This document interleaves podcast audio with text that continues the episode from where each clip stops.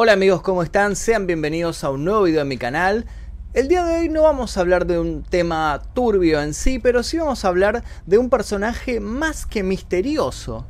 Imagínense lo siguiente, de repente aparece un empresario multimillonario diciendo que quiere abrir el primer parque de diversiones de Disney, el primer Disney World en Sudamérica, situado en Argentina, más precisamente en la ciudad de San Pedro en Buenos Aires. Todo el mundo empieza a hablar de eso, todos los diarios levantan las noticias y de la noche a la mañana, este tipo, luego de comprar el campo, desaparece. Nadie sabe qué sucedió con él. Lo encuentran años después, viviendo en una miseria total, mendigando para poder comer y hablando de extraterrestres y de conspiraciones gubernamentales. La gran pregunta es, ¿Qué le sucedió a este hombre? ¿Realmente era multimillonario? ¿Alguien le hizo un lavaje cerebral? ¿Era un mentiroso? ¿Era un estafador? Acompáñenme a conocer su historia y ayúdenme a develar su misterio, porque al final del video les voy a pedir una ayuda a ustedes que tiene que ver con una búsqueda, con una investigación y espero que puedan colaborar con esto. El día de hoy vamos a conocer la historia real de Max Higgins. Pero antes de eso les pido por favor que dejen su like en este video, se suscriban si no lo hicieron, activen las notificaciones. Recuerden que si quieren ver este tipo de videos 24 horas antes que el resto y algunos, algunos videos sin censura, tienen que tocar el botón que dice unirse aquí debajo al lado de la suscripción. Revísenlo desde alguna PC porque en algunos dispositivos móviles no aparece la opción. Dejen like en este video, comenten lo que quieran comentar, vamos a ver si podemos llegar a los 2000 comentarios en este video. Vamos a ponerlo como meta 2000 comentarios. Comenten, aunque sea una letra. Pongan F, pongan A, lo que quieran. Comenten. Ahora sí, comencemos con el caso del día de hoy.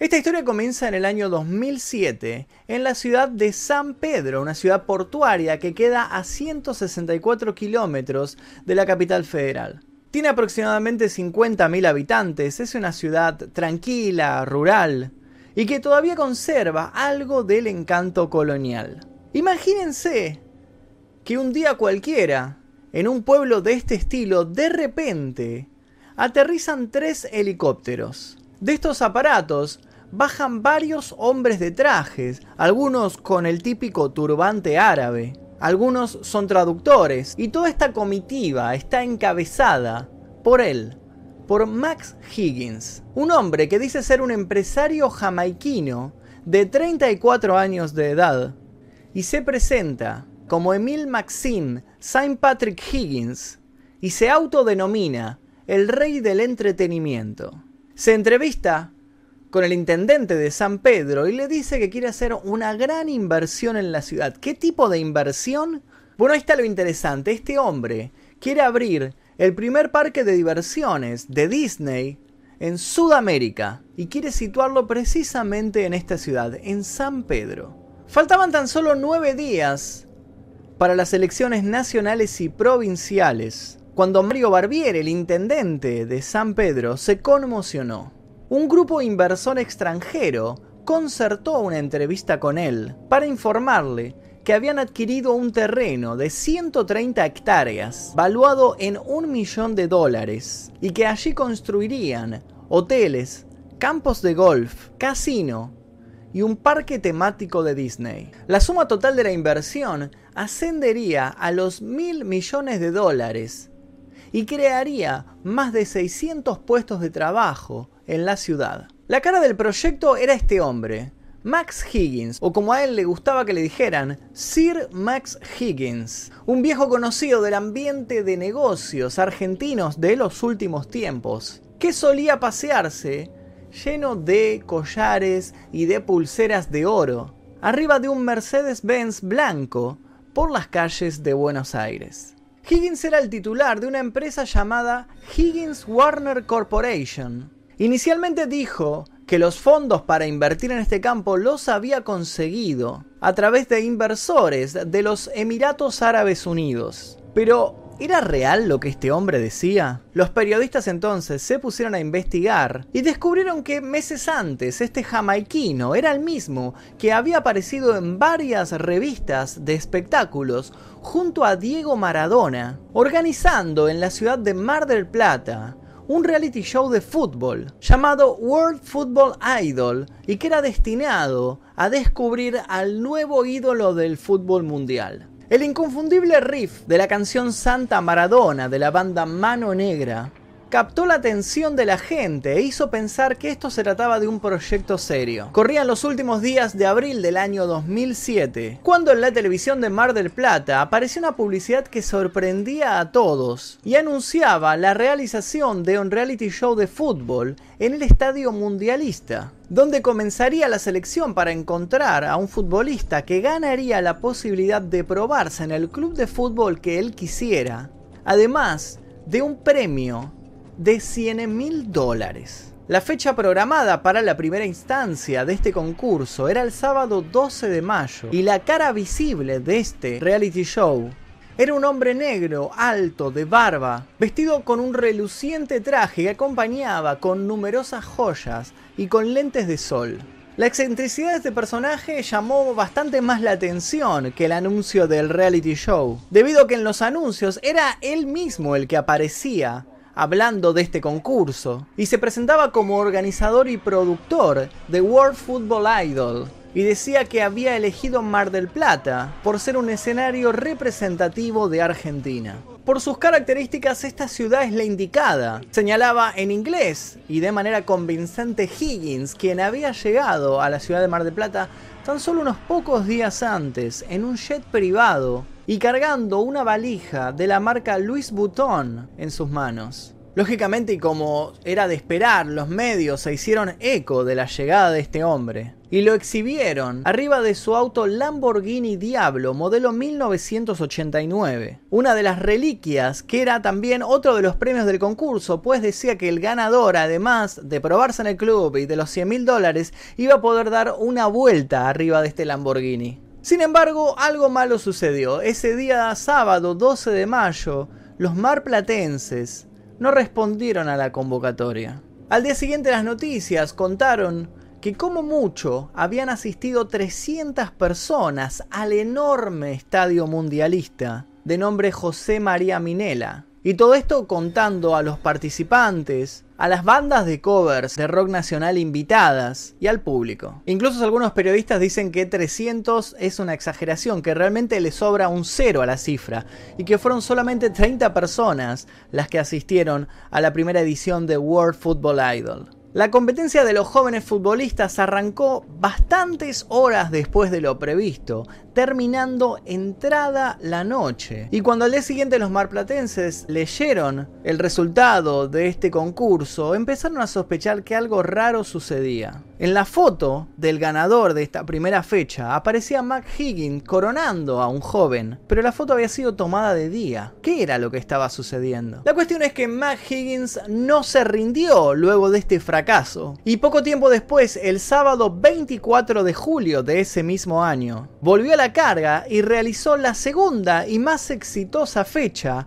de su reality show. Esta vez la cita fue en el Polideportivo Islas Malvinas. Con la presencia estelar de Diego Maradona, el estadio se llenó de fanáticos. Además de ver a este astro del fútbol mundial haciendo jueguitos y haciendo diferentes pruebas con los jóvenes participantes, quienes en su mayoría eran jugadores de la liga local de fútbol. El público asistente pudo gozar en vivo de los shows de Soledad, de Los Nocheros y de Gloria Gaynor, una de las máximas representantes de la música disco en los años 70 esta mezcla rara de artistas que la verdad no tenían nada que ver entre sí. Fue anunciada por el otrora arquero y una de las estrellas del Mundial de Fútbol Italia 90, Sergio Goicochea, quien durante esa velada de sábado ofició de maestro de ceremonias. Higgins aparecía en el centro de la cancha sonriendo muy feliz junto a Diego Maradona, pues había por fin logrado su meta. Luego del primer fracaso, había logrado llenar el estadio y su show estaba saliendo a la perfección. Por fin podía autodenominarse el rey del entretenimiento. Algo que llamó la atención fueron los continuos agradecimientos y loas que Maradona le dedicaba toda la noche a Max Higgins. Es sabido que este peculiar personaje argentino no es de halagar mucho a las personas y mucho menos a los empresarios, así que se deduce que había recibido una gran suma de dólares para actuar así frente al público. Poco tiempo después se llevó a cabo el tercer certamen de World Football Idol, un formato que según McHiggins ya se había exportado a España, a Inglaterra, a Alemania y también a Italia. Esta vez volvió a organizarse, donde se había hecho la primera edición, en el Estadio Mundialista, y fue el sábado 24 de noviembre del año 2007. Dos bandas fueron convocadas. La banda local fue Miranda, representantes del pop y la banda internacional fue Duran Duran, una banda muy famosa que tuvo su furor en los años 80 y principios de los 90. Esa vez había que elegir al definitivo ganador del concurso y el adolescente que resultara premiado se llevaría los 100 mil dólares y además 20 mil dólares extra que iban a ser donados a una institución que él mismo eligiera. Sin embargo, la lluvia y el clima no cooperaron y una vez más, el público no se presentó. Parece que mucho no le interesó a la gente ver a la banda Duran Duran gratis en este estadio y realmente asistieron muy muy pocas personas para un lugar enorme. Tras esa noche, a Max Higgins no volvieron a verlo por Mar del Plata y allí comenzarían sus problemas. Unos meses antes, cuando vivía en Capital Federal, se había casado con una mujer llamada Sandra Zapata, que de manera extraña jamás aparecería. No había aparecido en Mar del Plata, ni tampoco aparecería en San Pedro tiempo después. Todo esto a pesar de lo mediático que era su marido. ¿A qué viene lo de su casamiento? Ya se van a enterar por qué. Porque la mujer tiene cierta importancia cuando todo esto explota. La cuestión es que luego de su fracaso en Mar del Plata, Max Higgins hace su jugada en San Pedro. Se entrevista con el intendente, compra el campo este, supuestamente lo compra, y anuncia que se va a crear esta sucursal llamada Walt Disney Mundo. Mundo en español, no World, Mundo. Esto llama la atención de los periodistas, como les dije, y empiezan a preguntarle si esto es real, si realmente él había comprado este campo, y él a las cámaras de televisión mostraba siempre que podía sus escrituras, las escrituras que lo acreditaban como comprador de este campo, a la vez que prometía inversiones millonarias en un cartel colocado en el ingreso al campo. Ilusionaba a propios y también a extraños, mencionando que había adquirido la representación de los derechos del parque de diversiones más famoso del mundo y que el suyo iba a ser una réplica exacta del parque de Orlando, pero claro que esta noticia no pasaría desapercibida y los anuncios rimbombantes de Max Higgins comenzaron a tambalearse a fines del año 2007. Primero se conoció que la coupé Lamborghini Diablo de 1989, valuada en 350 mil dólares, era alquilada, no era suya y tuvo que ser recuperada en un operativo policial. Tiempo después se daría a conocer que el mencionado automóvil le había sido cedido al jamaiquino en cuestión de comodato. Incluso en su momento, cuando le fue reclamado, Higgins se negó a devolverlo, al punto tal que el verdadero dueño del auto, que es el representante de Lamborghini en Argentina, tuvo que hacer una denuncia policial. A la misma vez se declaraba dueño de Higgins Warner Group y de su página web anunciaba varias ramas que se desprendían de esta empresa multinacional. Estaba Higgins Warner Pictures, Higgins Warner Records y así otras más. La cuestión es que la empresa Warner Bros. salió a decir que nada tenían que ver con este hombre y le dijeron que deje de utilizar el nombre Warner en su empresa porque no tenía derecho legal a hacerlo. A la misma vez que Lamborghini le incautaba el auto y Warner le decía que deje de utilizar su nombre, apareció Disney. Así es, los representantes de Disney en Argentina se enteraron de los disparates que estaba diciendo este hombre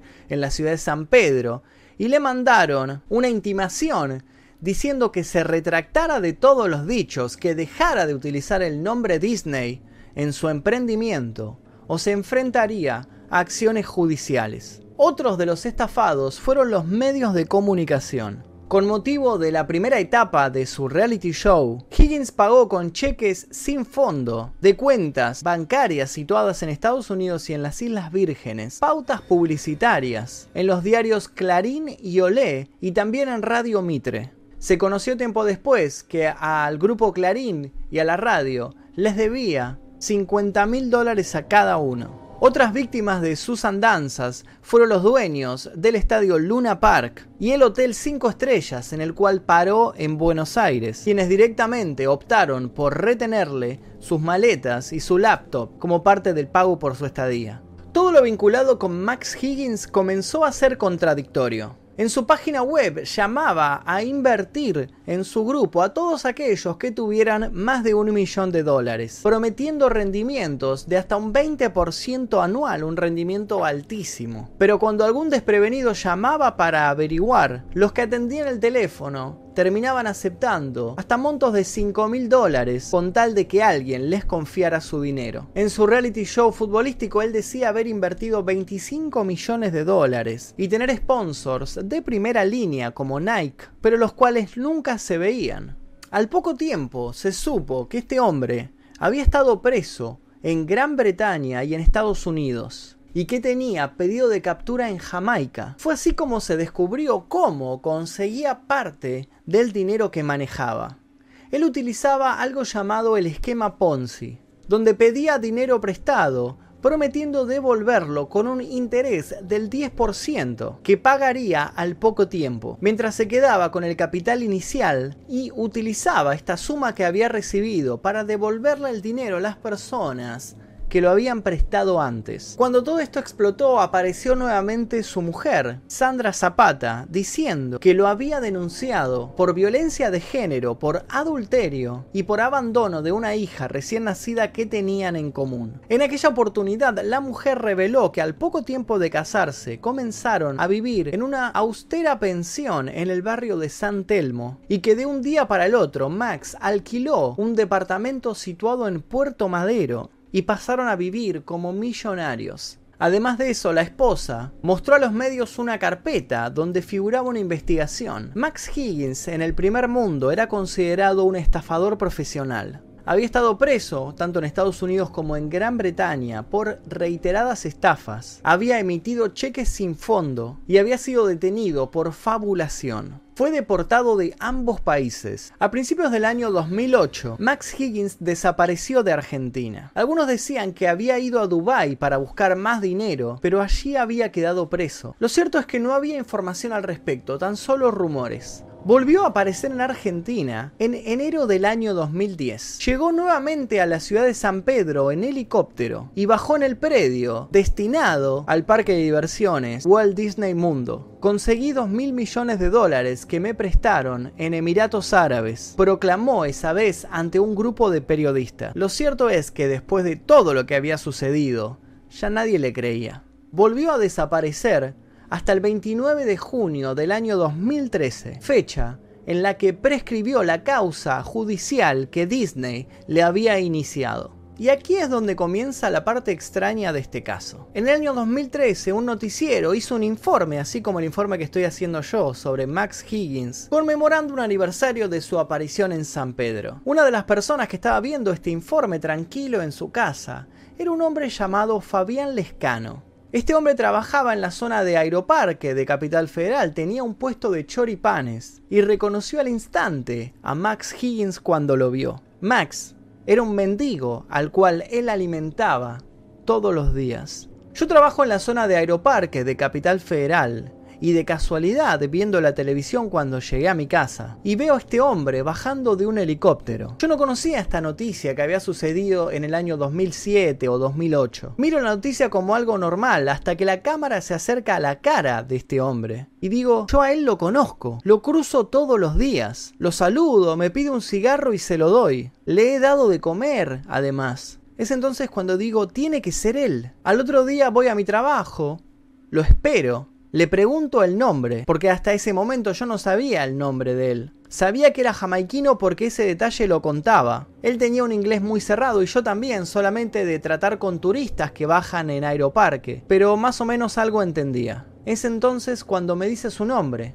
Max Higgins. y no lo podía creer. Después me pongo a investigar un poco más, llamo al mismo noticiero que había hecho este informe y corroboramos lo más que se pudo esta noticia. De conocerlo de más de dos años y un poco más, decidí ir con mi cámara y filmarlo, hacerle una entrevista. Se prestó muy gentilmente, muy educado y entré a su casa. Más o menos debo tener una hora de filmación de dos días o tres que estuve con él. En la entrevista que hago con él, él se acuerda de las propiedades que tiene en San Pedro, claramente. Se acuerda de los negocios que tenía acá en Capital Federal, en el barrio de Palermo, en Puerto Madero. Pero después de eso, tiene un quiebre psicológico importante. Lo cierto es que a raíz de este video, esta entrevista que Fabián Lescano sube a YouTube, este noticiero lo contacta y se interesa en la reaparición de Max Higgins y quieren hacerle una nota y que aparezca en todos lados para que la gente sepa qué le había sucedido.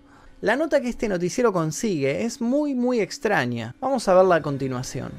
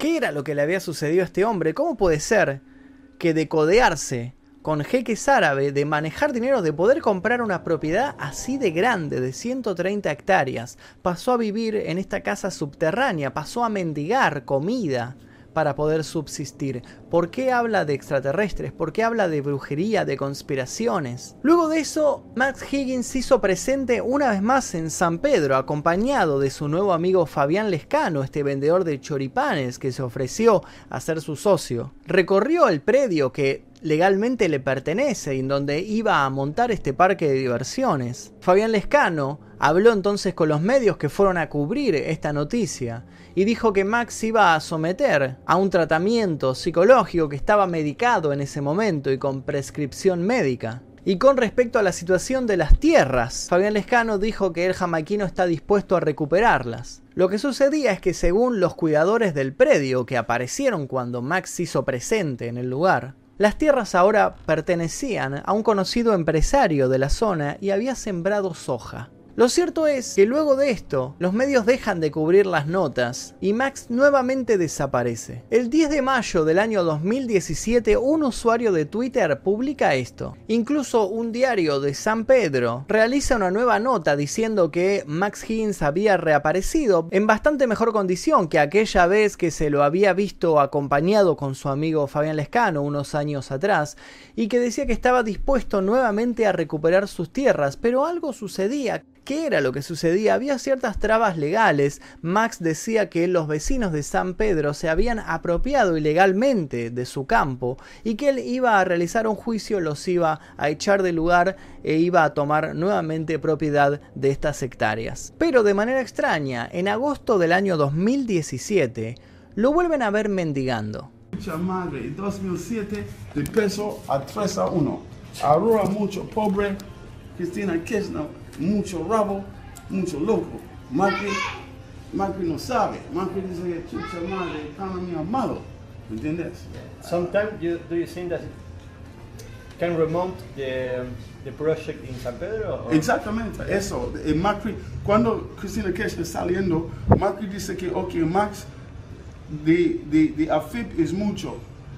Necesito una solución para tú comprar poco a poco continua, yo tengo muchos employees, yo pago PFA, pago Quest, pago mucho. The, the, the, the, lands in San Pedro is, is, is, uh, is, is there, yes, are yours? Yes, exactamente. Vamos a Argentina en dos semanas, ¿sí? Ojalá. Okay, all right. Ojalá you can make it. Sí, es. Really, yeah? Really. We, we need a, we need a here. Exactamente. Gracias. No, good luck.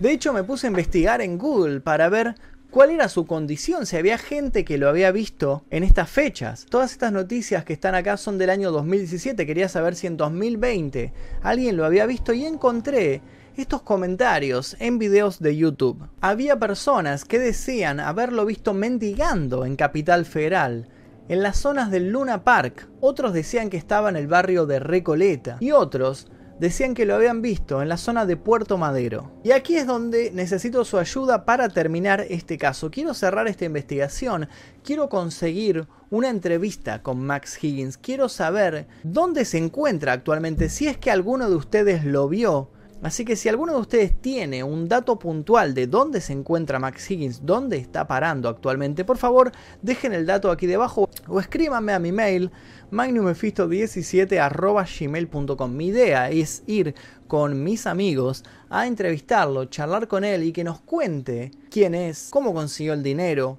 cómo compró las tierras en San Pedro, qué planea hacer, si planea ir a buscar estas tierras o no, si está en sus cabales, que nos hables de ovnis, que nos hable de conspiraciones. Y quiero intentar revelar este misterio, quiero saber quién es este misterioso personaje. Y por qué se encuentra en esta situación, por qué de ser un empresario lleno de dinero terminó siendo un linchera. ¿Es que acaso el realizar tantas estafas de alguna manera lo volvió loco? ¿Alguien lo torturó y terminó así? Leí incluso teorías que decían que algunos poderosos le habían lavado el cerebro porque este hombre sabía mucho. Quiero llegar al final del misterio de Max Higgins, así que necesito su ayuda. Este es el primer caso interactivo del canal, así que intentemos resolver este misterio trabajando en conjunto. Por lo pronto, ayúdenme viralizando este video para que más gente conozca el caso.